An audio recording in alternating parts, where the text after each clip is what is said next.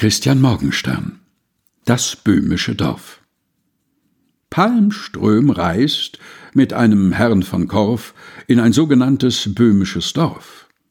Unverständlich bleibt ihm alles dort, von dem ersten bis zum letzten Wort. Auch von Korf, der nur des Reimes wegen ihn begleitet, ist um Rat verlegen. Doch just dieses macht ihn blass vor Glück.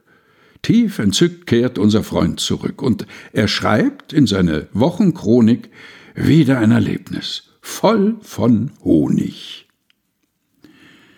Christian Morgenstern Das böhmische Dorf. Gelesen von Helga Heinold.